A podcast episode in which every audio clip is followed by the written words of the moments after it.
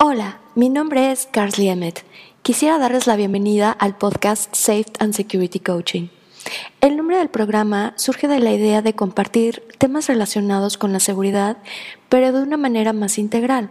Me refiero no solo a los aspectos de la seguridad física, que hoy en día por el tema de la pandemia que estamos viviendo se hacen más necesarios, la seguridad en la mente y la seguridad espiritual son herramientas que al igual que las medidas de seguridad sanitaria, como lavarnos constantemente las manos, desinfectar superficies, etc., nos ayudan a evitar contagios.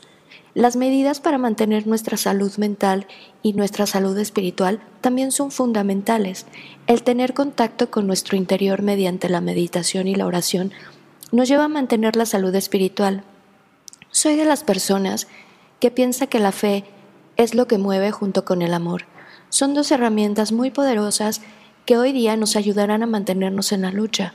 Por un lado, fomentar el amor hacia las personas que nos rodean nos permitirá tener una mejor conexión con ellos.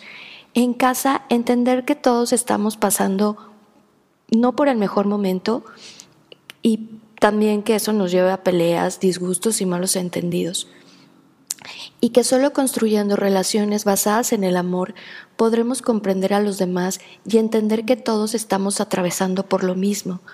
Pero hay quienes no tienen las herramientas para afrontar la realidad que vivimos.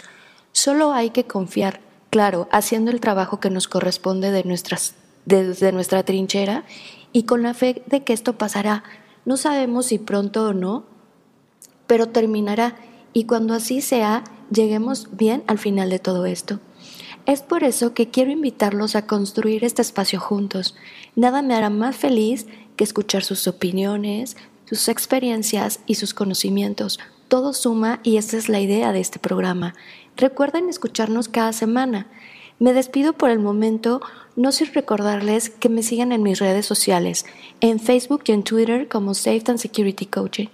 Nos escuchamos la próxima vez. Se despide de ustedes su amiga Carly Emmett.